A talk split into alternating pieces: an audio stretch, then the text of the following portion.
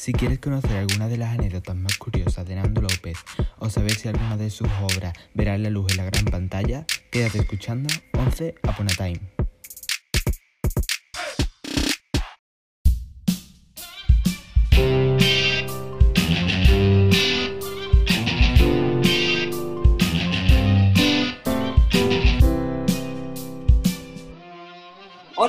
Bienvenidos y bienvenidas a nuestro podcast 11 Upon a Time. Somos un grupo de jóvenes que hacemos teatro en nuestro pueblo, el Viso del Alcor, un pueblo de Sevilla.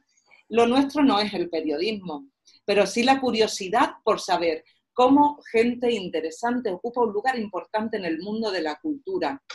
Este es nuestro cuarto podcast. Hemos estado con José Manuel Poga, Maripaz Sayago, María José Yergo, teatro, cine, escenario, música, y hoy el lugar lo ocupa la escritura. La adolescencia es una etapa difícil de atravesar, las adolescencias cambian, esto es por el miedo a crecer. Daniel Díaz Pérez es quien nos presenta a nuestro invitado de hoy. Hola Daniel, ¿qué tal? Hola Eddie, ¿cómo estás? Muy bien, ¿y tú? Bueno, yo antes de nada me voy a presentar. Mi nombre es Daniel, como bien ya has dicho, tengo 14 años. Y nada, nos podéis seguir en nuestro Instagram y Twitter con el usuario arroba 11 uponatime. Y como siempre, no vengo solo, vengo con mis colaboradores que presentaré cuando vaya a comenzar cada una de sus sesiones. Sin más demora, doy paso a un escritor y dramaturgo. Él es de Barcelona, tiene 43 años, aunque actualmente reside en Madrid, y algunos de sus libros son La Edad de la Ira, Hasta Nunca Peter Pan y la versión de Eri. Hola Nando, ¿cómo estás? Muy bien, Daniel. Lo de la edad ha dolido, ¿eh? Pero por lo demás estoy, estoy muy bien. Para estudiarte te digo que también soy del 77. Ah, somos jovencísimos del 77, compartimos promociones. Pues muy bien, muy bien. Encantado de estar con vosotros y con muchas ganas de hablar de todo lo que os apetezca, la verdad. Antes de nada, decirte con muchas gracias por haberte ofrecido y por estar hoy con nosotros. Yo feliz. Además, una de las cosas sobre las que escribo siempre, que es la adolescencia, la juventud, ¿no? que aparece mucho en mi literatura, yo siempre reivindico que está llena de gente que quiere hacer cosas, pues yo creo que grupos como el vuestro lo demuestran. ¿no? Entonces, cuando me llegó la invitación, la verdad es que no dudé ni un momento. Si era posible, era un sí, era un sí rotundo. ¿no? Y hay que, hay que felicitaros por tener iniciativas así, que a mí me parece que son muy necesarias. Hablando de literatura, ¿tienes algún libro próximo que vayas a sacar? Pues sí, tengo varias cosas ahora mismo en proyecto. Acabo de terminar un libro un poquito especial. Normalmente siempre hago ficción, pero me hicieron un encargo que me apeteció mucho, que es un libro enfocado sobre todo a la comunidad educativa, a docentes, de cómo abordar la visibilidad LGTB en las aulas, cómo trabajar contra la homofobia, la bifobia, la transfobia. Y bueno, es un tema con el que yo estoy muy implicado y me apeteció mucho lanzarme a ese proyecto. Verá la luz, yo creo que como, no sé si en otoño o primavera, pero ha sido un libro muy difícil de escribir porque requería mucha documentación y también mucha verdad por mi parte, porque me pedían un libro en el que yo hablara también mucho de mis experiencias, ¿no? de cómo lo viví yo, qué me habría ayudado a mí como alumno, qué cosas no tuve ¿no? como adolescente gay, que no me encontré en las aulas y de repente me he encontrado eh, arañando mucho en cosas que dolían, que estaban ahí enterradas, pero que por otro lado creo que es bueno compartir porque pueden ayudar a mucha gente, ¿no? Que es lo que me pasó a mí y, y que creo que los profes podemos hacer para ayudar, ¿no? Profesores y familias también. Y luego estoy también ahora con una, precisamente una obra de teatro para, para, adolescentes, pero para gente más joven aunque vosotros, para gente de 12, 13 años, que hay muy poco teatro para esas edades y acabo de escribir una obra que creo que se va a publicar también como pues, a finales de año más o menos y que mi idea es que ojalá llegue a muchos chicos y chicas de esa edad para que lean teatro, para que se enamoren del teatro y para que se animen a hacer teatro, ¿no? Y bueno, estoy escribiendo más cosas de las que no puedo hablar, pero esos dos libros están ya escritos, entregados y en manos de las editoriales. O sea que el año que viene vienen, vienen publicaciones nuevas. Qué bien, pues no sabes a mí qué bien me viene. es, que, falta mucho teatro para, esas edades, ¿no? A veces hemos escrito más teatro infantil, teatro adulto. Yo me di cuenta cuando, cuando convertí en teatro la de la ira y luego escribí Malditos 16, que de repente muchísima gente me pedía ejemplares, vamos por siete ediciones de cada uno, que en teatro es muy raro reeditar tanto. Y es porque a la gente le interesa, porque hay mucha demanda, porque la gente quiere leer teatro y, yo creo que la adolescencia además es, un, es, una lectura que se hace en equipo, que te permite conocerte. Bueno, que os voy a decir que aquí hacéis teatro, ¿no? El teatro yo creo que te llena tanto a, a todos los niveles. a mí por lo menos me ayudó a perder mi timidez. Yo era un tímido, un introvertido nato y el teatro fue lo que me ayudó a relacionarme, ¿no? Entonces, estoy escribiendo mucho para esas edades y, hace poco escribí una obra, La foto de los del mil me gusta, es para 12 años, también con barco de vapor. Y fue un proyecto muy bonito que de repente, pues también vamos ya por la tercera edición, se leen un montón de colegios en sexto de primaria, en primero de la ESO, y yo creo que es por eso, porque hay muy poco material teatral para, esa edad, ¿no? Y, es muy necesario, de verdad. Sí, sí. Claro, hablando de la escritura, tú mm. que escribes, ¿una persona que escribe crees que es necesario que se haya cultivado anteriormente de la lectura o puede empezar a escribir sin ser fiel lector? Bueno, cada cual puede empezar a escribir como, como quiera, pero yo creo que alguien que no lee difícilmente escribe, porque cuando tú escribes, no solo es porque tienes algo que contar o porque sientes algo, sino porque te han inspirado todos los libros que has leído, todo lo que vas leyendo, ¿no? Yo siempre digo que cuando algún escritor, alguna escritora os diga que no lee, sospechéis muchísimo. a mí me parece que es imposible, ¿no? Es como si alguien que se dedica a la música te dice que no le gusta escuchar música. Yo no lo puedo entender, ¿no? Te gusta la pintura, quieres pintar, pero no, vas a un museo jamás, ni conoces a un solo artista.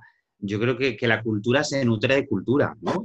y al final no solo nos inspiran las historias que vivimos o que nos cuentan, sino también las que leemos. Los libros que leemos están eh, como parte de lo que somos, ¿no? Entonces, claro que me gusta leer y es más, yo no, concibo un solo día de mi vida en que no haya leído. Empecé a leer desde muy, muy pequeño y he leído todo tipo de géneros y los sigo leyendo y los seguiré leyendo y para mí la literatura es fundamental, ¿no? y, yo creo que los libros que, que leemos, y para mí libros incluye todos los géneros, novela, ensayo, teatro, poesía, novela gráfica, pero también incluye series, películas, videojuegos. Hay muchas formas de contar historias y yo las necesito todas en mi vida. Y creo que un escritor tiene que tener curiosidad por todas ellas. Incluso ahora, a mí, por ejemplo, me ha dado estos últimos meses por escribir eh, relatos largos en Twitter, utilizar también las redes sociales para contar historias. Es que hay muchas maneras de inventar y de leer. ¿no? Y yo creo que si un escritor no lee, al final no tiene referentes en los que apoyarse. ¿no? Y en mi caso, Mira, los dos últimos libros, tanto Hasta Nunca Peter Pan como la versión de Eric, son dos historias que tienen dos referentes literarios muy claros. En Hasta Nunca Peter Pan está ese Peter Pan, esa historia de, Barry ya en el título, pero en el caso de la versión de Eric, Lorca aparece en la primera página. Y el teatro de Lorca está omnipresente en toda la novela, porque es un chico que descubre su voz gracias al teatro. ¿no? O sea que justo en estos dos libros incluso hay un homenaje a esto que tú dices, Daniel, que es la cultura como algo que nos construye. ¿no? Claro. porque tú a qué edad empezaste a escribir. Yo empecé muy pequeñajo a escribir. Yo lo primero que escribí fue un poema muy cortito, de cuatro versos, muy malo, eso sí, pero un poema con, yo creo que tenía ocho años y pasó algo maravilloso. Y es que el maestro que tenía entonces, que se dio cuenta, ya os digo que yo era muy tímido, ¿no? Y estaba siempre muy callado en clase, como muy asustado, con muy pocos amigos, porque me costaba relacionarme, se dio cuenta de que ese poema estaba en un margen de mi libro de texto cogió mi libro de texto, yo pensaba que era para regañarme por no hacer lo que tuviéramos que estar haciendo, que no recuerdo lo que sería, y lo que hizo fue todo lo contrario, lo que hizo fue dictar ese poema a toda la clase. Imaginaos para un niño de 8 años que toda tu clase copie tu poema, al final dijo, bueno, pues esto lo ha escrito vuestro compañero Nando, me señaló, yo creo que es la primera vez que se dieron cuenta de que yo estaba allí en el aula, y, aquello de alguna manera me marcó, me marcó porque me di cuenta de que, de que la literatura era mi manera de expresarme y empecé a escribir empecé escribiendo cuentos, poemas, por ejemplo, cuando me invitaban a los cumpleaños infantiles, desde ese momento, pues eh, a mí uno de los regalos que me pedían que llevara siempre era un cuento o un poema dedicado a la persona que cumplía años.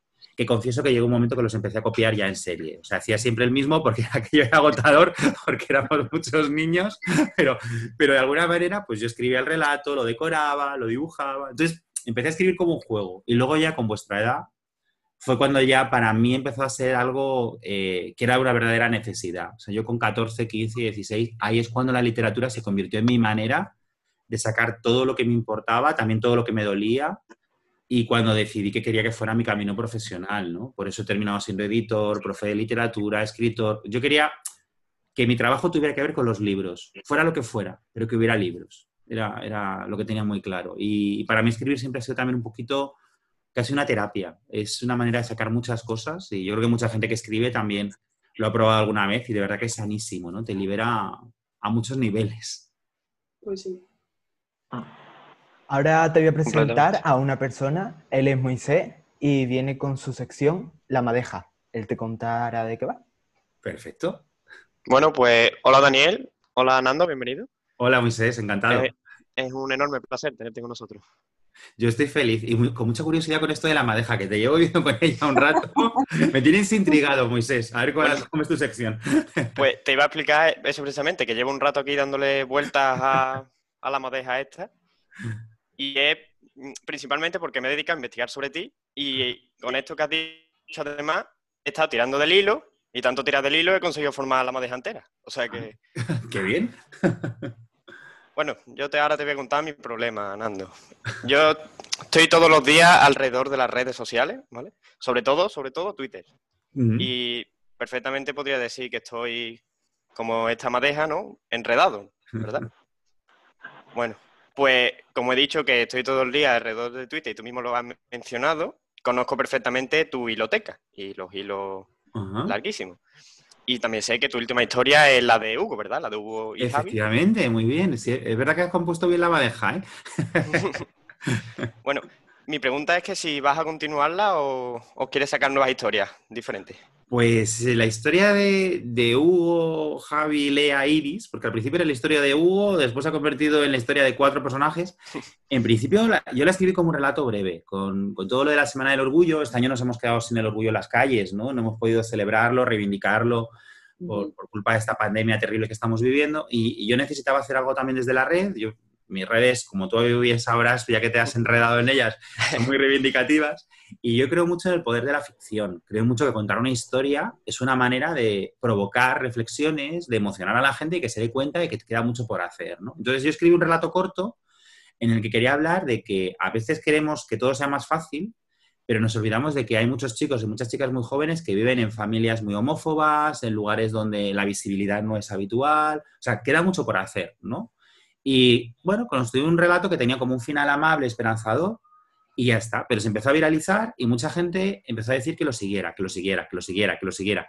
Y confieso que, como me gustaban los personajes, me cayeron bastante bien Hugo y Javi, dije, vale, vamos a ampliarlo. Y a partir de ahí, también un poco como tu madeja, empecé a tirar de ese hilo y, y de repente se ha convertido en una especie como de novela por entregas en Twitter y me está gustando continuarla. Entonces, yo creo que de momento la voy a seguir, posiblemente no muchísimo más, porque me gusta variar las, las historias, pero también me parece bonito que haya gente que se haya enganchado a este relato.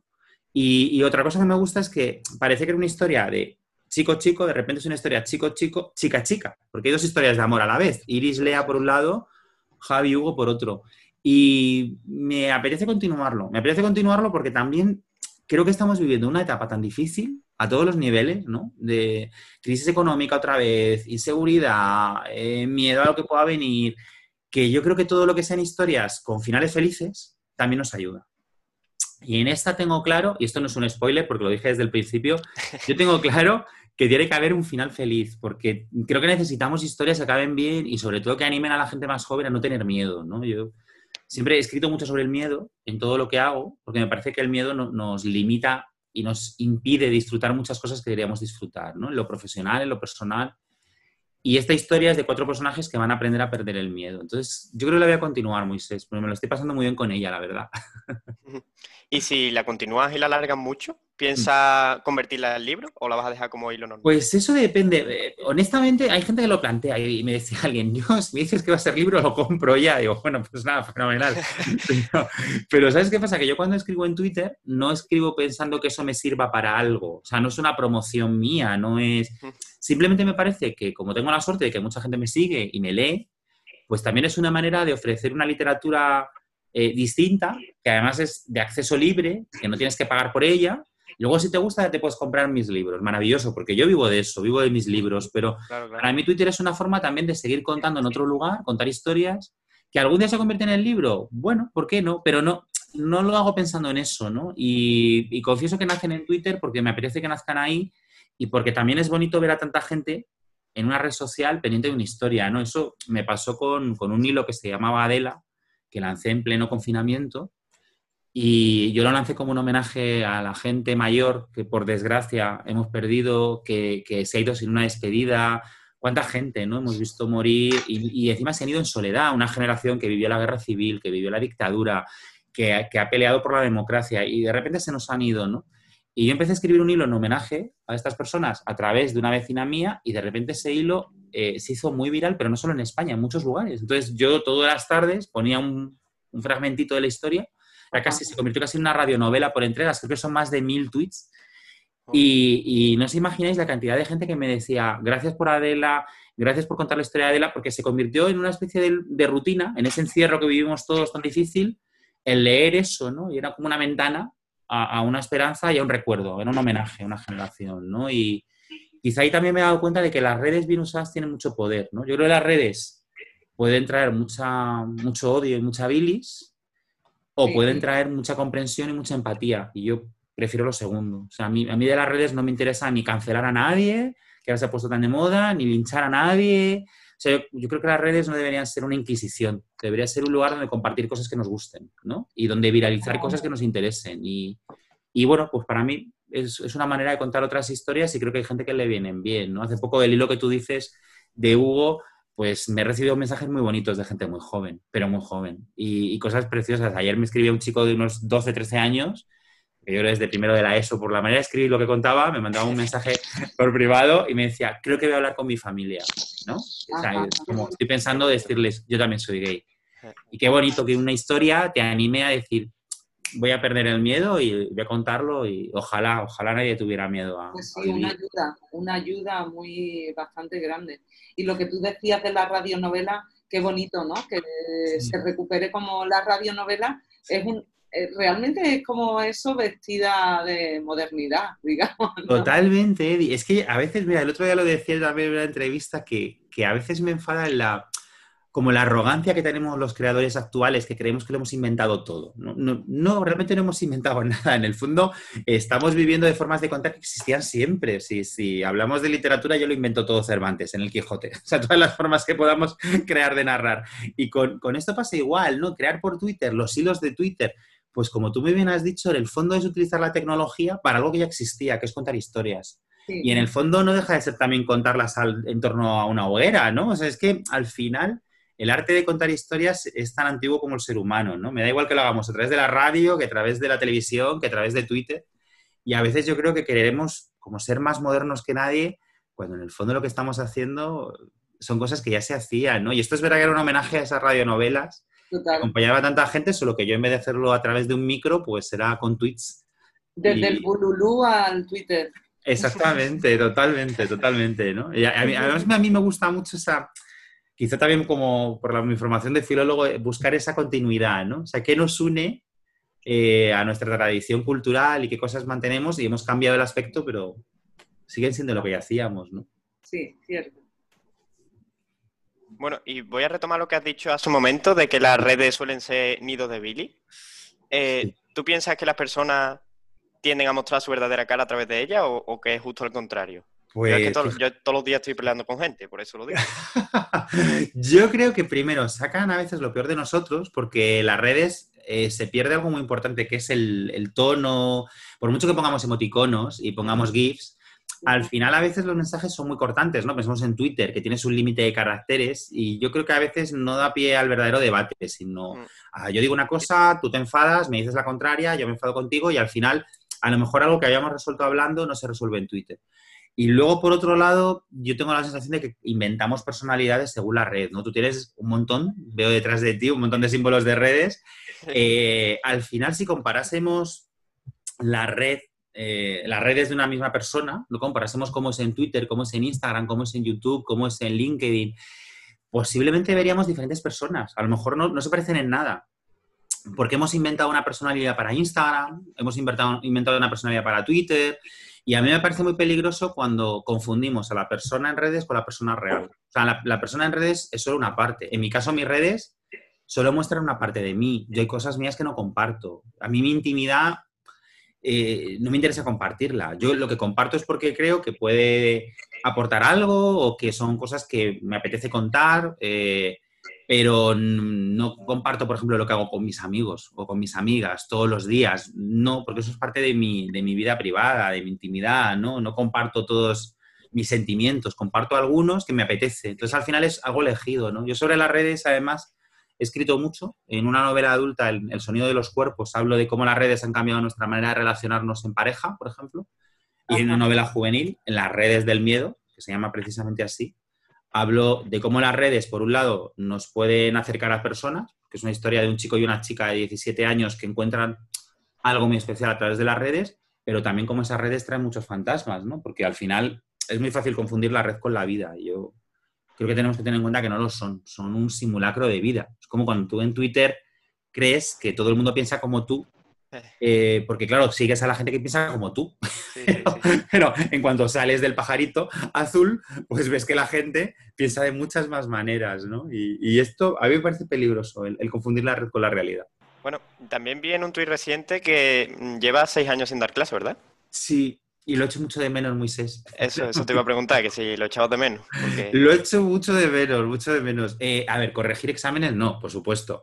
Eso ni de broma. Además, yo, yo, era el más lento del mundo. Yo era el que le preguntaban 20.000 veces, ¿has corregido ya? Y siempre era no, porque me daba una pereza horrible corregir los exámenes. Pero, salvo eso, dar clase me encantaba. Es más, yo, yo escribía solo para adultos hasta que empecé a dar clase y escribí La Edad de la Ira ya como profesor, porque me inspiró mi alumnado y, me encontré con un montón de gente maravillosa que, que decía, es que quiero hablar de lo que les está pasando, quiero contar lo que les está ocurriendo. Y hoy en día hago muchísimos encuentros en institutos, ojalá el año que viene sea posible, porque con todo esto no sabemos ni cómo van a ser las clases, o sea, es todo un interrogante, mm. pero cada año he visitado entre 150 y 200 colegios e institutos de toda España. O sea, al final me paso el año viajando. Pero es que me encanta, me encanta ese momento de estar hablando con gente joven, de, recibir las preguntas sobre lo que escribo, sus opiniones, aprendo un montón y, por ejemplo, ahora, eh, con todo esto que está ocurriendo, el otro día también escribí un tuit muy enfadado, eh, porque de repente hay mucha gente que es, es que la gente joven no es consciente y no se pone la mascarilla. Y yo, el 80% de gente que veo sin mascarilla no es joven. Bueno, es joven de mi edad, que es post-joven. de verdad, en mi, zona, yo vivo en una zona de Madrid donde hay muchísima gente universitaria, muchísima gente joven, va todo el mundo con la mascarilla. De verdad, mucho más concienciado. O sea, que a mí ese tópico, ese prejuicio me cabrea mucho, quizá porque dando clase, pues lo que he vivido ha sido muy bonito. Y, por ejemplo, yo una cosa que tenía, que, que monté en mi instituto que no había cuando llegué, fue evidentemente un grupo de teatro. Y a mí la experiencia, lo que yo viví en ese grupo de teatro, va a ser siempre las cosas más bonitas que me han pasado en la vida. O sea, esa ilusión, esa emoción, esos nervios. Bueno, que os voy a contar del teatro, ¿no? Que es, algo maravilloso. Lo que te ríes en los ensayos, lo que sufres por otro lado, el que nunca se sabe el papel a tiempo, el que, eh, no sé. las relaciones que se crean. Las exacto, eh. Los componentes es muy distinto a otra amistad. Total, total. Y son relaciones a veces para toda la vida. Yo eh, empecé a hacer teatro en el instituto, quizá por eso luego como profe también quise montar un grupo de teatro. Y parte de mis mejores amigas, pero de las mejores, de las más íntimas, eh, y como tú me decía muy bien antes, Daniel, recordaba a mis 43 años, parte de mis mejores amigas las que hice con 15 y las hice en ese grupo de teatro. O sea, fíjate, estamos hablando de un montón de años. No vamos a hacer la resta, que voy a sentir a un mayor, pero un montón de años. Y es gente que con la que hice amistad en esos ensayos. O sea, que, sí que lo he, hecho, lo he hecho mucho de menos. He hecho de menos dar clase. Lo que pasa es que no puedo porque el, trabajo literario me tiene muy, muy eh, ocupado el tiempo, ¿no? Pero siempre pienso que tengo una suerte enorme. Si alguna vez no me va bien con los libros, que ojalá sí, pero si alguna vez no, volveré a dar clase. Y tengo la suerte de que volveré a un sitio que me encanta. O sea, en ese sentido tengo una red. es maravilloso. Bueno, pues muchas gracias por, responderme. Nada, yo, yo feliz. Me ha, encantado, esto de manejarme en tu sección. Ahora vamos con otra sección, la sección de Sara, eh, que se llama El anecdotario. Ay, qué bien. Pues, hola, Sara. Hola, buenas. Hola, ¿qué pasa? Bueno, lo primero, gracias por acompañarnos en este proyecto me gusta tu camiseta. qué, buen, gusto tienes, Sara, muy bien. A mí también. Yo soy, con un puntito friki que no puedo evitar. y bueno, mi sección eh, va de las anécdotas que te han ocurrido. Y bueno, como has dicho antes, al ser profesor y escribir sobre tantos temas, eh, supongo que te habrás, que habrás cogido como identificación a muchos alumnos. ¿Alguna vez se han sentido ofendidos por haberlo por haber escrito alguna de sus vivencias en tu historia? Muy buena pregunta, Sara. Pues no, porque yo tengo una norma, siempre, y la cumplo además. Cuando me inspiro de manera muy directa en la vida de alguien, ya sea un alumno, sea un amigo, antes pido permiso. O sea, cuando me inspiro en general, no, porque al final tú te inspiras en todo lo que ves, pero si realmente voy a coger algo muy especial, muy concreto, que no lo he hecho muchas veces. O sea, normalmente lo que te inspiras son en, ráfagas, ¿no? En cómo es la gente, en cosas que te cuentan, pero luego te inventas. Claro, pero, pero cuando he cogido algo muy concreto, sí he dicho, me gustaría escribir sobre esto, ¿te importa que lo haga? Entonces, no solo no se, no, se, molestan, sino que les encanta. Es que bien estar en un libro, ¿no?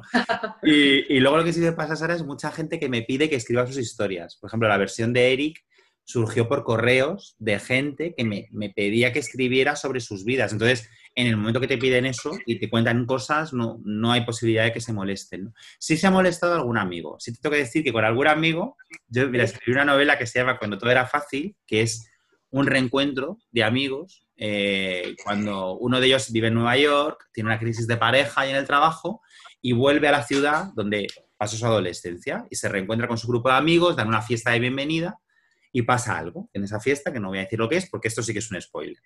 y, es una, claro, y está lleno de, lugares de mi adolescencia, de mi infancia, y en ese grupo de amigos hay muchos amigos que se parecen a los míos. Y yo recuerdo alguno que me llamó furioso de por qué has contado esto y me he dado cuenta de que esta o este soy yo, ¿no?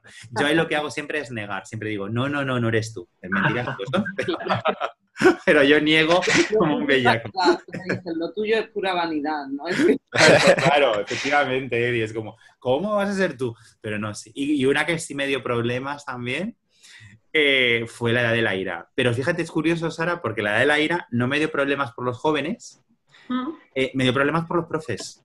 Porque yo entonces todavía era profesor, entonces más de un profe de mi centro me paraba por el pasillo cuando veía que no había gente y era, oye, perdona, ¿este libro soy yo?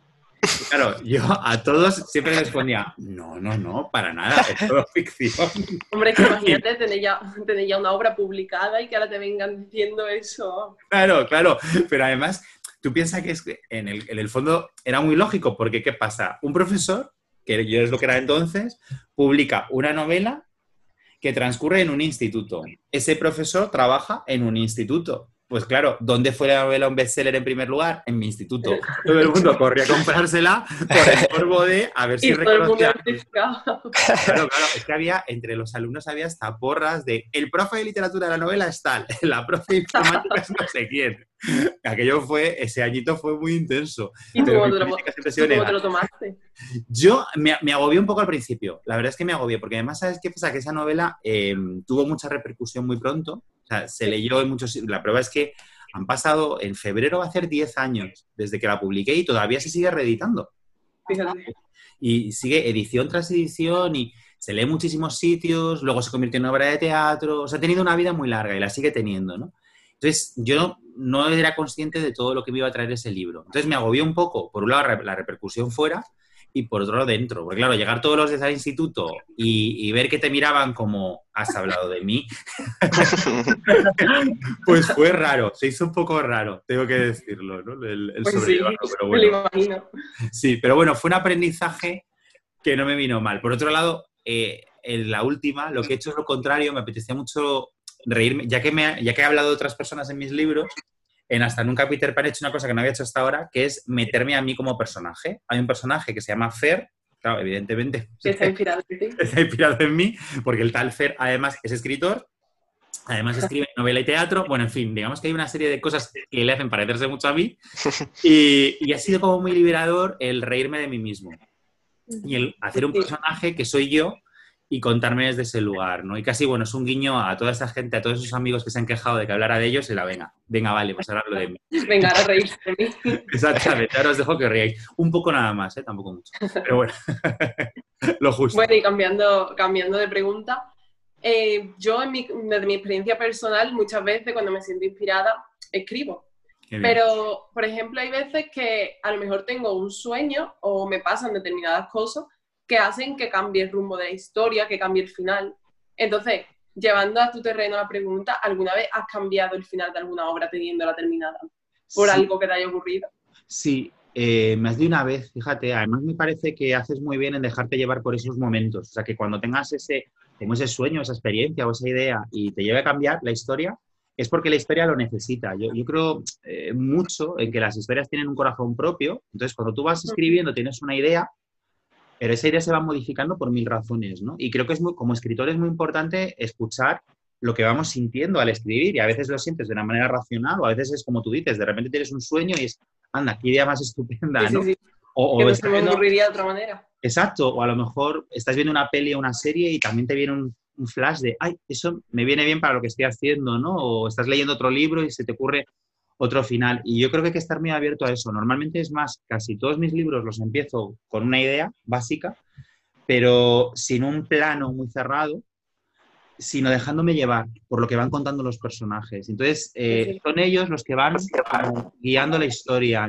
También para mí es más divertido hacerlo así, porque es más sorprendente, ¿no? Eh, claro, es decir, que en vez de planear una historia antes de escribirla, tú vas, conforme vas escribiendo, se te van ocurriendo cosas y, no planificas. Claro, el problema ahí, Sara, es que mi mm, proceso de trabajo, digamos, es muy abundante la escritura, o sea, escribo mucho, lo disfruto mucho. Al dejarte llevar y no planificar, te lo pasas muy bien escribiendo, porque todo es posible. Claro, la parte, la parte difícil es el después, que tengo unas fases de corrección muy largas. ¿Por qué? Porque cuando vas improvisando, luego tienes que quitar muchas cosas, corregir muchas cosas. Por ejemplo, un personaje en la página 2 dice que tiene tres hermanos y en la página 44 es hijo único. Pues de repente has matado a tres personas. claro, pero es porque en tu cabeza era importante que tuviera hermanos y luego de repente la historia no ha sido así, ¿no? Entonces, pues eh, yo le doy mucha importancia a la corrección. Creo que lo fundamental ahí, cuando nos dejamos llevar, es pensar, vale, yo me dejo llevar, pero luego tengo que ser muy riguroso corrigiendo. claro, al no cometer fallo. Claro, para que todo sea muy coherente, ¿no? Entonces, eh, y luego el final de mis novelas, eh, nunca lo he tenido claro antes de empezar a escribirlas. Y eso es, y es más, para mí es como siempre lo más bonito del viaje. Cuando llego al final, cómo va a terminar, ¿no? y de repente a veces me sorprendo porque creía que iba a terminar de una manera y acabo de otra totalmente distinta. ¿no? Y, muchas veces es por el personaje. Por ejemplo, solo he vivido mucho, así un caso muy concreto que recuerde con, con la versión de Eric. Yo tenía, esa novela curiosamente sí tenía un final y además como muy claro. Y el final de repente, cambió y cambió radicalmente. Y cambió en este caso porque el personaje, está contado en primera persona, el personaje tiene una forma de ser tan especial y tan fuerte que había, yo tenía que hacer un giro no vamos a decir qué, pero había un giro de acción y es que el personaje se negaba. Y cada vez que escribía esa página con ese giro notaba que era falsísimo, porque dices, es que es, imposible que un personaje que lleva 200 páginas diciendo esto otro haga esto, por mucho que en mi cabeza funcionara. Y entonces tuve que dar el giro al lugar contrario. Y fue maravilloso, porque de repente dices, es que la historia es suya, no es mía, no sé, es, a mí es que ese proceso de escritura me parece tan bonito. Es como que que el libro coge vida y te, te da enseñanza a ti más que tú él. Sí, además yo siempre, a veces hago talleres para, para, gente que quiere escribir y tal, y una de las cosas que siempre les digo es que escuchen sus historias, porque como tú bien dices, el libro coge vida, es, eh, eso se habrá pasado. Cuando tú estás a veces leyendo una novela, hay momentos donde no te crees algo, no me lo creo. ¿Por qué no te crees algo? Porque no encaja con el resto de la historia. El problema, porque en una novela todo es posible. O sea, al final tú puedes contar lo que quieras y, todo puede ser real, pero tienes que contarlo bien. O sea, la clave está en, crear un código donde todo encaje. Y cuando no te encaja, de repente ya no te lo crees, ¿no? Y por eso hay que escuchar, hay que escuchar lo que escribimos y la intuición. O sea, yo es muy importante la intuición. A veces estás viendo algo y, no sabes por qué, bueno, pues déjate llevar, ya, ya, habrá tiempo de corregir luego si no te gusta. Exactamente. Pues sí. Y bueno, y ya para terminar mi sección, eh, ¿sueles hacer muchas firmas de libros? Sí, e, eso, fíjate cómo va a ser ahora, ¿no? Porque ya, bueno, sí, ahora con estas Claro, hago, hago muchas, pero por ejemplo ya he hecho tres post-COVID y era como súper raro porque tenías que estar en la librería con la mascarilla, con el gel recolto todo el rato, claro, la distancia, luego pues a mucha gente le gusta hacerse una foto con el autor y ahora tienes que hacer la foto un poco separado. Es sí, tú también porque tampoco sabes quién te viene. Exacto, Sara, es todo un poco extraño. Yo espero, ojalá pues esto pase y podamos volver a la antigua normalidad porque, porque ese momento de las firmas es muy bonito. Y, por ejemplo, estar en la Feria del Libro, todos los años voy a la Feria del Libro y es precioso. ¿Te gusta más firmar en comercios pequeños o en sitios grandes, tipo la Feria del Libro? La feria, a ver, la, feria es bonito porque en el fondo estás en un comercio pequeño, es una librería pequeña, claro, en un sitio grande. Y la feria tiene algo muy bonito y es que mucha gente, por eso ojalá se recupere, va a pasar el día allí, o sea, va, a pasear. Entonces, eh, viene gente que te ha leído y va a darte las gracias, pues eso es maravilloso. Hay mucha gente, yo siempre, digo, la gente que lee es muy generosa, muy, muy generosa. Hay mucha gente que viene a, gracias por esta novela, gracias por esta obra, me emocionaste con no sé qué. Y luego está la gente que está paseando y de repente se para porque le llama la atención y habla contigo y te pregunta por un libro. Y, eso también es muy, es muy guay, o sea, el momento del, del, del encuentro casual, ¿no? Y, y, luego, claro, y una cosa también muy bonita para mí es que es muchas familias, ves mucha gente de todas las edades. Eh, por ejemplo, en la Feria del Libro el año pasado me llamó la atención para bien la cantidad de grupos de adolescentes que había, montones, pero montones, que se habían ido allí a pasar el día a mm. comer al retiro y de paso se iban a ver autores, a comprar libros y, y luego familias con niños pequeños para que elijan libros que se acostumbren a verlos. Y, a mí desde pequeña me han llevado a, a la ¿Ah, del libro, aquí la de Sevilla, sí. Qué bien. Y, eso, y paseamos y, y descubrían libros que a lo mejor de una librería que nunca has entrado, de unos, de unos autores, y de, me descubrían libros increíbles, ¿sabes? Claro, claro. Y yo me, me he comprado muchos libros que si no hubiese sido por la feria ni los hubiese mirado, la verdad.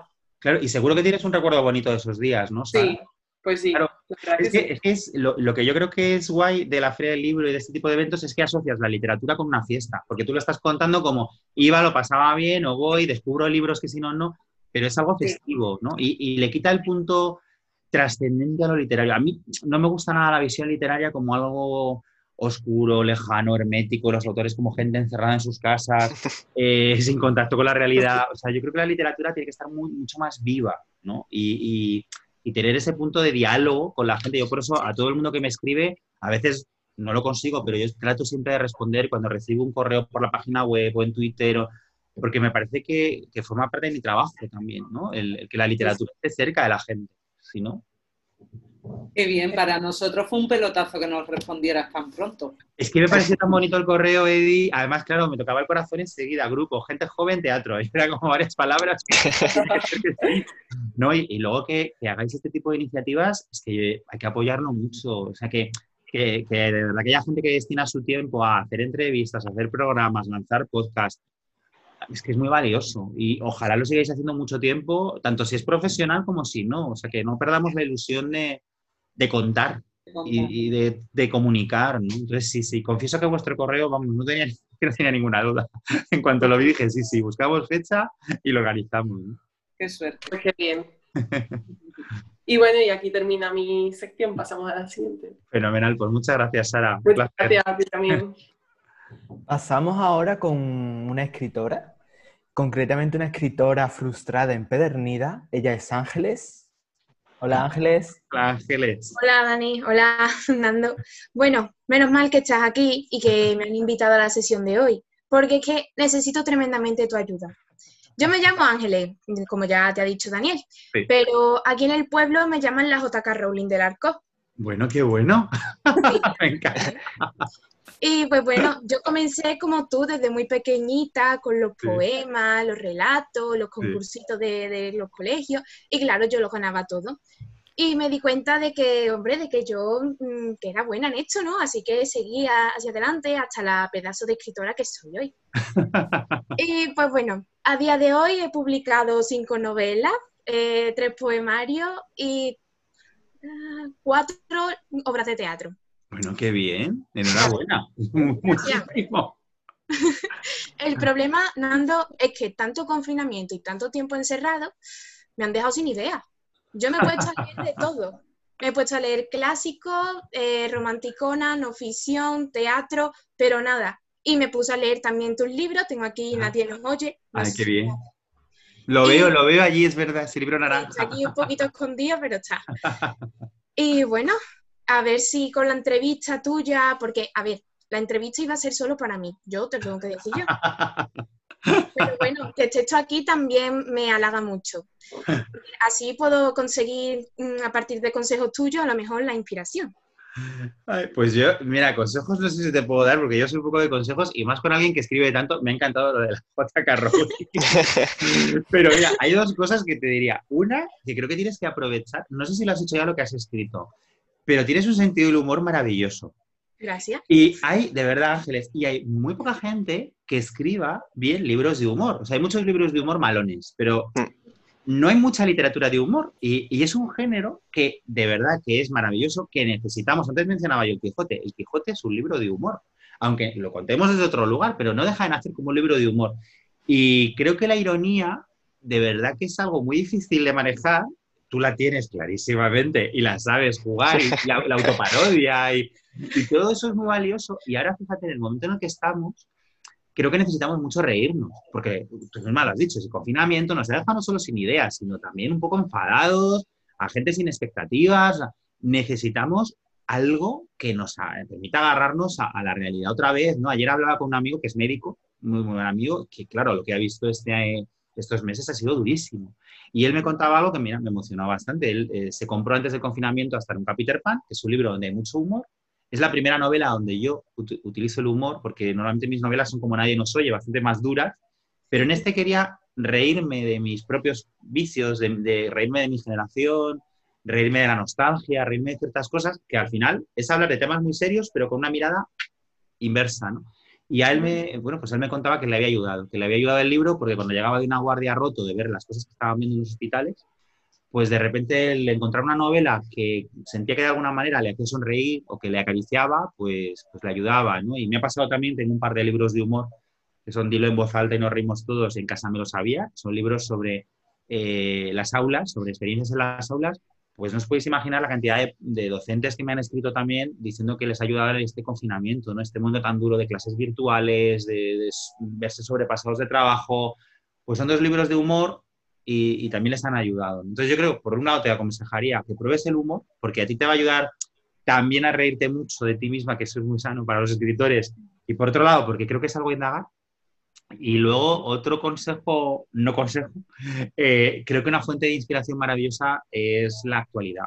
A mí me inspira mucho abrir el periódico y está lleno de historias, y sobre todo contar cosas, ya que llevas tantas historias contadas, trata de contar cosas muy ajenas a ti. O sea, empezar a contar cosas que se alejan mucho de, tu vida y que te supongan un reto, porque eso también como escritora te va a motivar un montón. Yo creo que el, meterte en un desafío de repente, en una historia que te lleva a investigar, a documentarte, también ayuda mucho a crear. Y, ya te digo, a mí desde luego abrir, abrir la prensa cualquier día ya me supone una fuente de inspiración inmediata. ¿no? Hay muchísimas historias que contar ahí, creo yo. Pues sí, y bueno, voy a empezar ya a preguntarte preguntitas así de escritor a escritor, tú sabes, como somos la, generación del COVID, pues aquí vamos. Es verdad, la generación del COVID, qué horror. Hay, que quitarse el nombre ya. Tenéis que buscar uno que os guste y que sea algo positivo, Ángeles. tú como escritora, como la JK Rowling de vuestro lugar, quedas encargada de buscar un nuevo nombre. La verdad que sí, buscaré algo por ahí. Y bueno, he visto que tanto en Nadie nos oye como en otras obras tiran mucho de temas conflictivos, ya sea la homofobia, el racismo, eh, la violencia de género. ¿Tienes alguna preferencia respecto a eso para escribir esos temas o estás abierto a escribir sobre todo tipo de temas? Escribo sobre todo tipo de temas. Lo que pasa es que yo creo que la literatura tiene que hablar de temas que importen. a mí no me interesa hablar de cosas frívolas y me parece que yo tengo una suerte y es que me publican libros. Y eso quiere decir que los libros se leen, claro.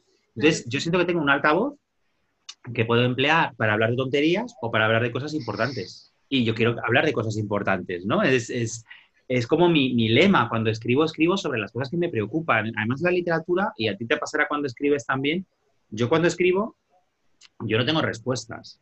Lo que sé es que tengo un montón de preguntas y las quiero compartir. O sea, cuando yo escribo, pues ya que estamos mencionando a Nadie nos oye, que habla de la homofobia en el deporte, que habla de la violencia machista, que hay una escena terrible que es una violación. Cuando yo escribo eso, que además es un libro, llevamos ya cinco ediciones, se leen un montón de institutos y además me encanta porque lo lee mucha gente adulta y mucha gente joven. Esa era una de mis ideas, que nadie nos oye, pero un libro sin edad. Yo quería que lo pudiera leer cualquier tipo de, lector, ¿no? Porque además creo que la literatura no tiene edad. Yo no tengo la solución para acabar con la violencia machista ni con la homofobia en el deporte, pero sí me preocupa enormemente que eso siga existiendo. Entonces yo quería escribir una historia donde eso se contara y que luego al final la persona que lo lea piense qué puede hacer para ayudar. En concreto, Nadie nos oye quería incidir en cómo somos cómplices muchas veces por callarnos. ¿Cuántas cosas pasan porque nadie dice nada? No es que no oigamos, es que no queremos oír, ¿no? Ante ciertas situaciones de bullying, ante ciertas situaciones de acoso, giramos la cabeza porque es mejor no ver.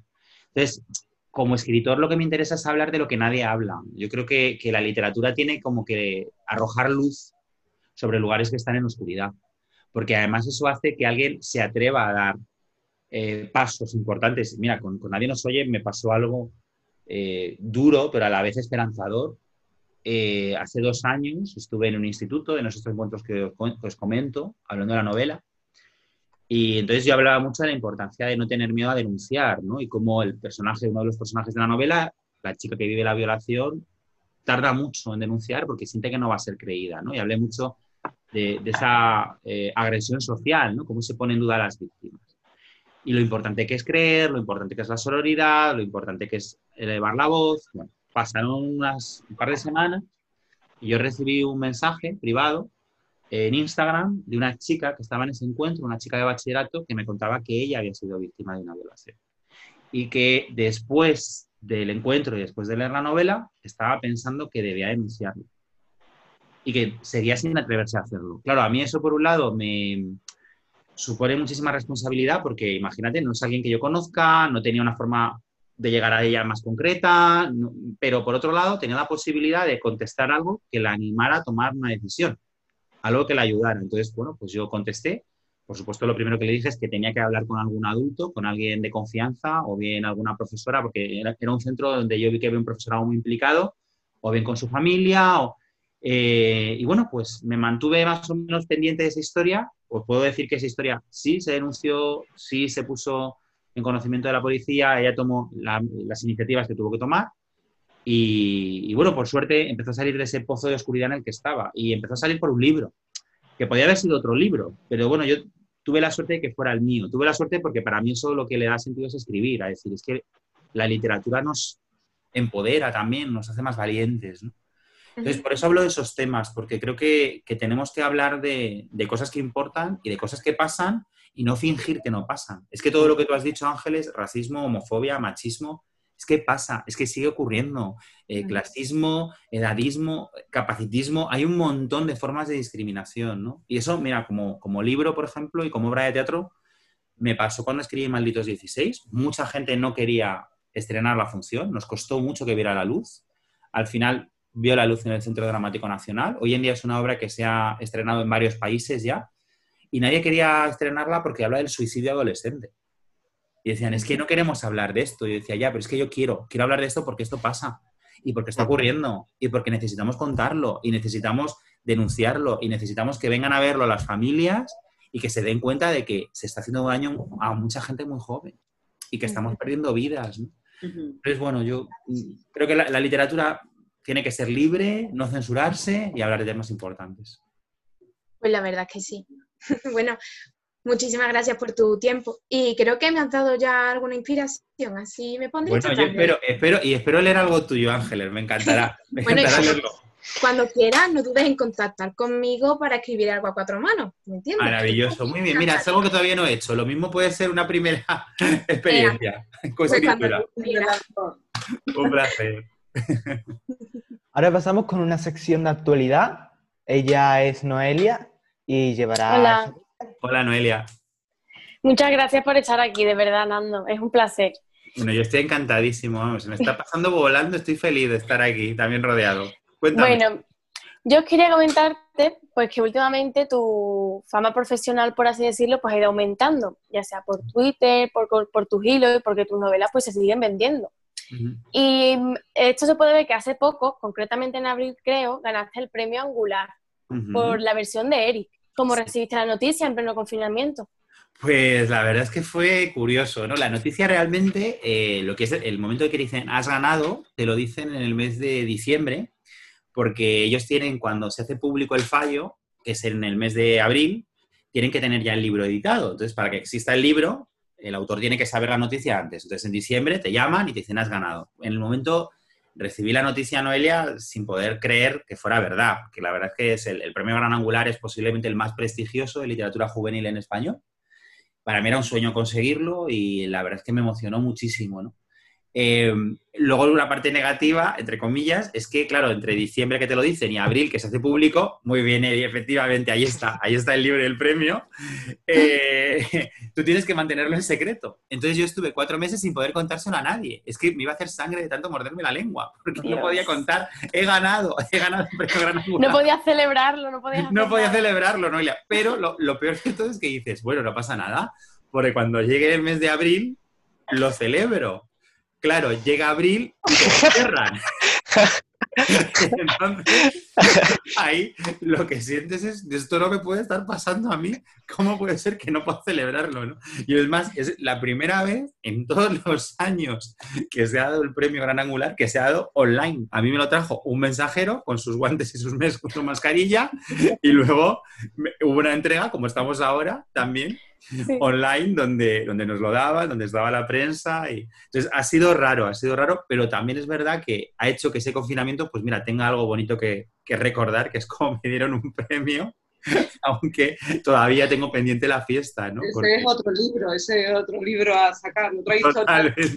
Sí, sí, sí. Totalmente. Sí, Sería una muy buena historia. Sí, lo que pasa es que yo de momento, yo no sé vosotros y vosotras, pero yo escribir sobre el confinamiento de momento no me veo capaz. O sea, necesito escribir sobre otras cosas. Yo creo que voy a necesitar que pase tiempo para hablar de este tema, ¿no? Pero vamos, que se... Todos lo necesitamos también. Sí, ¿verdad? Como salir de aquí. Si yo ahora, no sé qué me decía, ¿vas a escribir sobre esto? Y digo, es que no quiero ver a mis personajes con mascarilla, de verdad, no quiero. es entendible. Bueno, otro tema del que te quería hablar es que nosotros nos hemos presentado a los premios mm, Bueno Vallejo de la Fundación Coca-Cola con nuestra obra de teatro. Y claro, en nuestra obra de teatro hablamos de muchos temas que tú también hablas en tus obras o en tus novelas. Pero claro, a lo que voy. Eh, estos temas deben de ser más diversos, en plan, tienen que darse más diversidad, más voz. Y claro, ¿nunca has pensado en llevar tus obras a la gran pantalla, al cine concretamente? Eh, yo pensarlo no, porque no es mi género, o sea, no sé lo que yo trabajo, pero, eh, aunque no se puede decir nada muy concreto, digamos que alguno de mis libros puede que vean la luz pronto en otro formato. Hasta ahí puedo decir. Digamos que hay, hay, mm, hay cosas por ahí que están ocurriendo muy chulas y, además muy inesperadas. Y bueno, que van encaminadas a cine, televisión, esas cosas. O sea que sí que hay, hay cosas ahí en camino. Ya veremos, porque es, es una cosa, también te digo, Noelia, es muy lento. O sea, es, es un proceso muy complicado, ¿no? El hecho de incluso de que tú hayas firmado eh, un contrato con una productora no quiere decir que eso salga, porque luego eso tiene que, se tiene que hacer la serie, se tiene que producir, tiene que aceptarla la cadena que la quiere mostrar o la plataforma. O sea, que todo es un mundo en el que yo estoy aprendiendo que tienes que ser muy paciente y además a mí como que me gusta mucho tener los pies en la tierra, entonces no me gusta nada eh, anunciar cosas o contar cosas si no son muy seguras, ¿no? Pero sí que están sucediendo cosas y que a lo mejor en unos meses tenemos alguna noticia al respecto. Hasta pues ojalá. Ahí. puedo contar? Ojalá. Pues ojalá, la verdad. Sería muy interesante. Me encantará. Como sea, os mando un correo y os lo digo. ¿eh? Sí, sí, sí. bueno, hablando de tus obras, ¿tenías en cartel alguna obra antes de todo esto, de la pandemia y del confinamiento, y no ha podido salir a la luz? Bueno, tenía de gira dos, dos obras y las dos han tenido que, claro, parar, ahora han vuelto eh, lo han retomado. Era una, versión de Tito Andrónico, de Shakespeare, que estrené en el Festival de Mérida el año pasado, que es además una compañía maravillosa, se llama Teatro del Noctámbulo, una compañía extremeña que me parece increíble. Hicieron una versión genial, eh, yo me, me, encargué de escribir el texto, disfruté muchísimo. Y otra obra, Desengaños Amorosos, que es una versión libre que escribí sobre las novelas de María de Zayas, y las dos estaban de gira. Y bueno, y una tercera, Nunca pasa nada, una obra sobre jóvenes que también iba a tener unas funciones en primavera. Y claro, las tres se han parado. Entonces, ahora Tito Andrónico vuelve otra vez la gira. El otro día lo compartía en mi Instagram, que ahí siempre, si alguien quiere estar al día de mis estrenos y publicaciones, ahí lo voy poniendo todo. Ha vuelto. Desengaños amorosos creo que volverá después del otoño.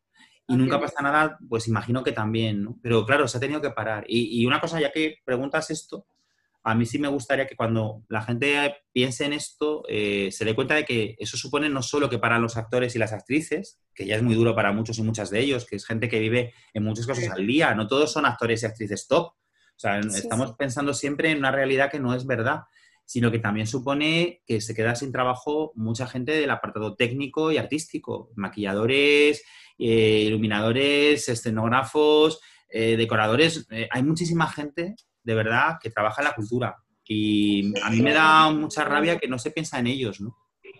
Un sector muy amplio que se queda... Exacto, exacto, Eddie, que es gente que son muchos puestos de trabajo, son muchas familias, hay que defender mucho la cultura, ¿no? Hace poco también había una polémica, ya que tu sección es la actualidad, había una polémica que se ha puesto como muy de moda estos días, que es sobre la piratería.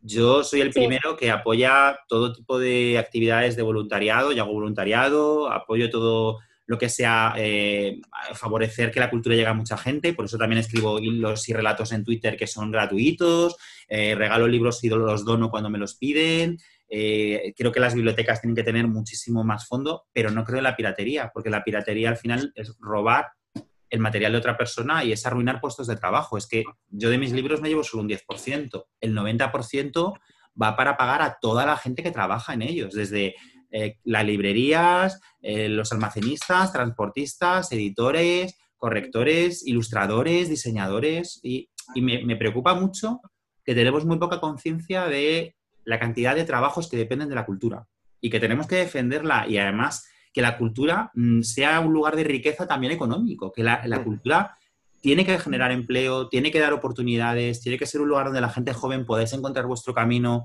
Tenéis derecho a poder vivir de la cultura, ya sea el teatro, sea el periodismo, sea la literatura, sea la música, sea el diseño.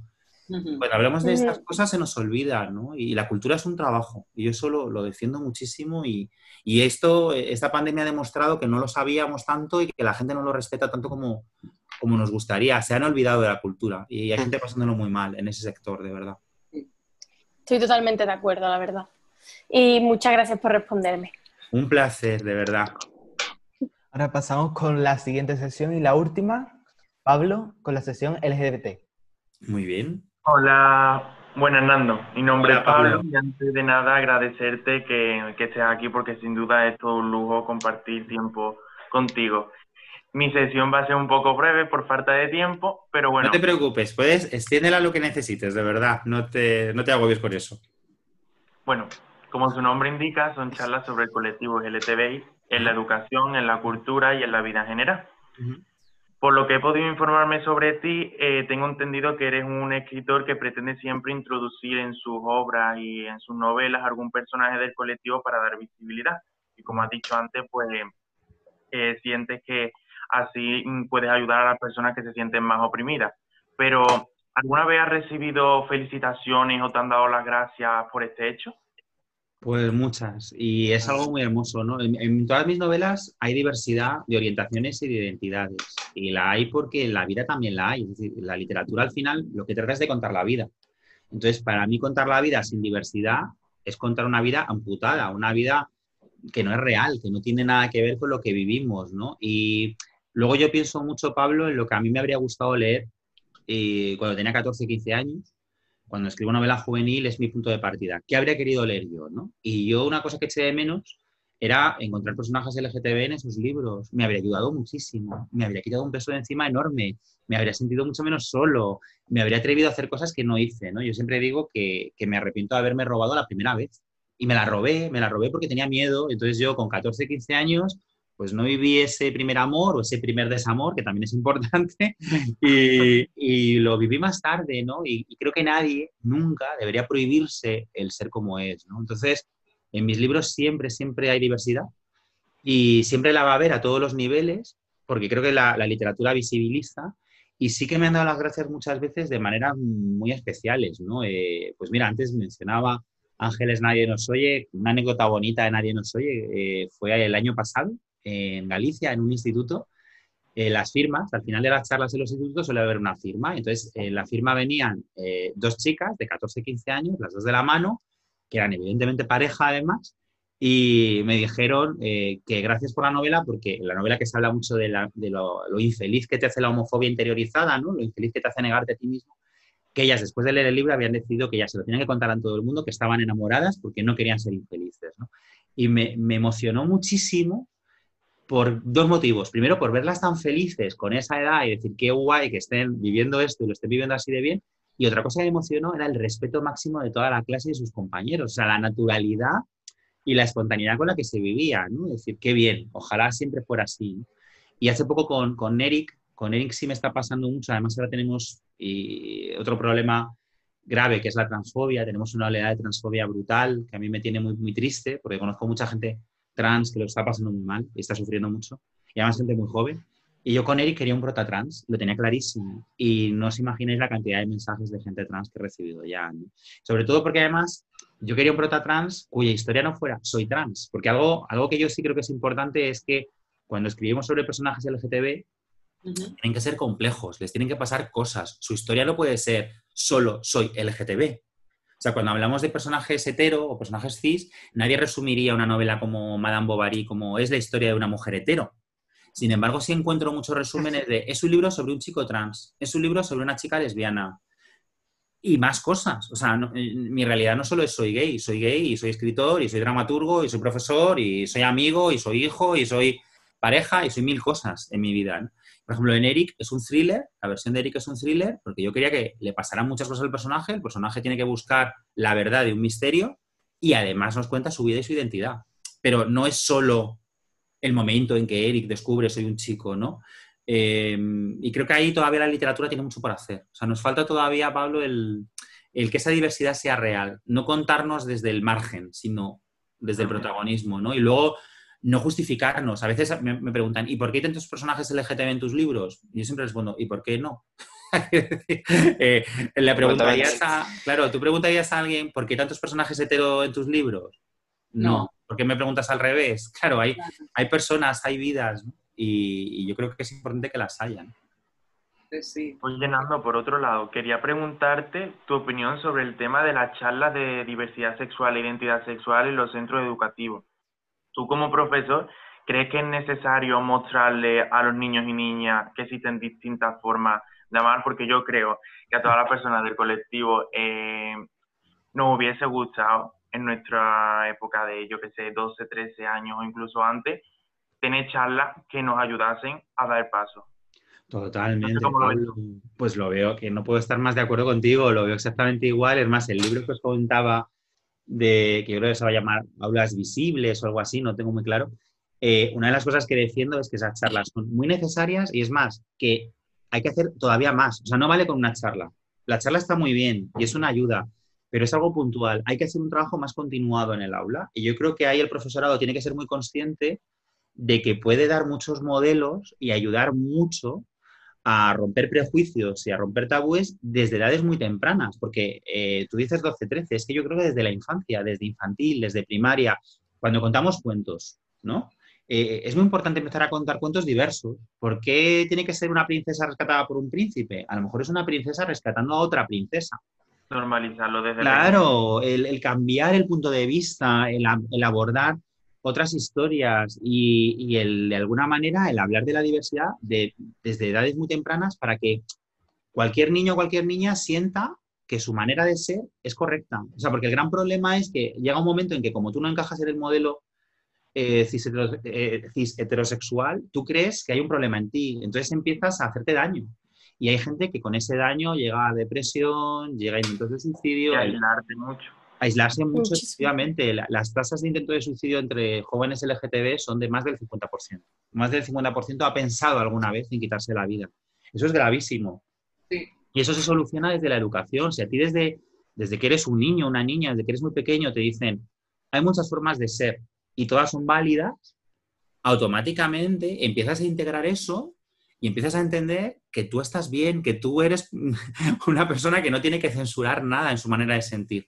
Y ahí la educación es muy poderosa. Entonces estas charlas ayudan mucho, pero yo creo que hay que ir más allá, ¿no? A mí cuando me dicen, es que adoctrinan, no, no adoctrinan. El, eh, educar en los derechos humanos y los derechos LGTB son derechos humanos, no es adoctrinar, es la obligación de cualquier profesor. Yo soy profesor, aunque esté en excedencia, y una de mis obligaciones es educar de acuerdo con los valores de la Constitución.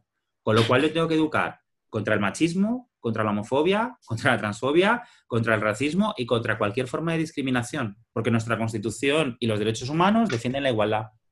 Es igual que creo que hay que hacer actividades el 8M en defensa de la mujer, hay que hacer actividades contra el racismo, que es otro grandísimo problema que tenemos en nuestra sociedad, y hay que hacer talleres y charlas LGTB, pero no dejarlo solo ahí, creo que hay que ir más allá. Y cuando en clase de literatura leemos a Lorca, hablar de su condición homosexual y de cómo eso le hizo sufrir y buscar en sus versos los cantos hacia la libertad que tiene y cuando leemos a Gloria Fuertes hablar también de su condición eh, homosexual y de cómo fue una mujer que rompió moldes a todos los niveles y se convirtió en un modelo para tanta gente.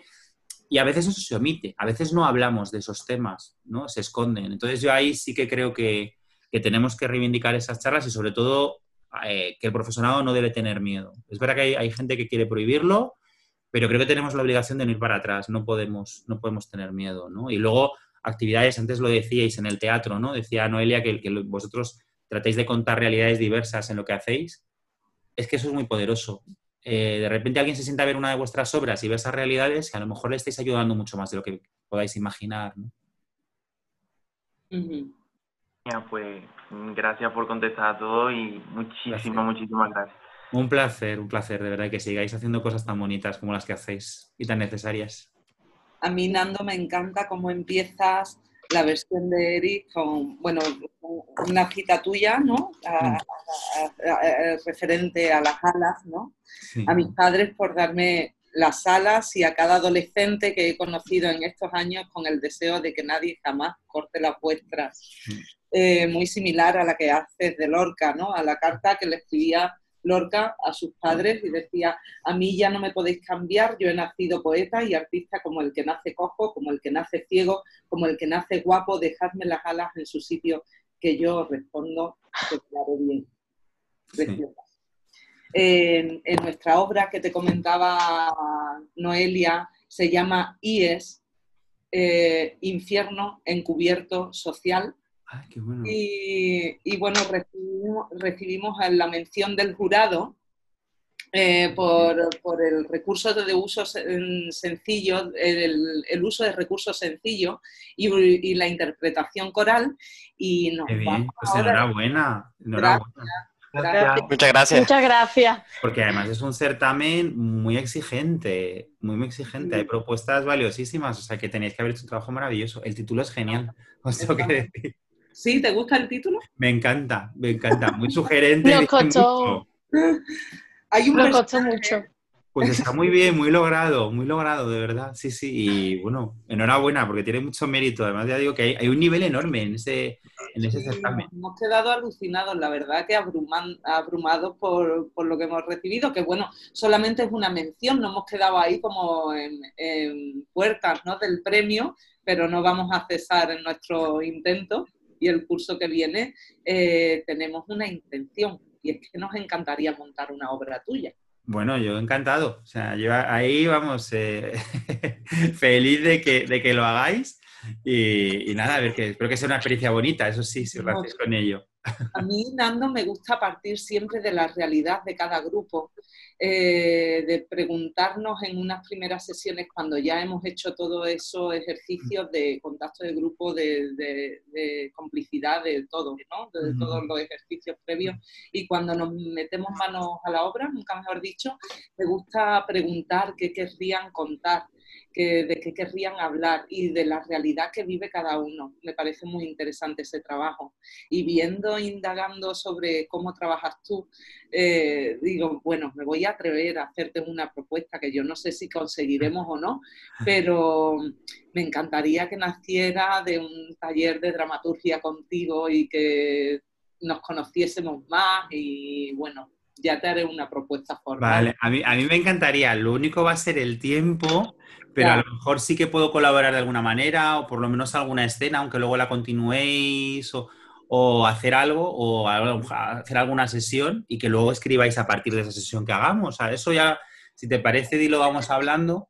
Yo lo, único es el tema del tiempo, que es un poco eh, locura, pero lo mismo se nos ocurre alguna manera de sumar algo, ¿no? O aportar algo, o hacer algún, ah, algún pequeño experimento o algo así. Pues eh, no, no, digo que no, ni mucho menos. Vamos hablando.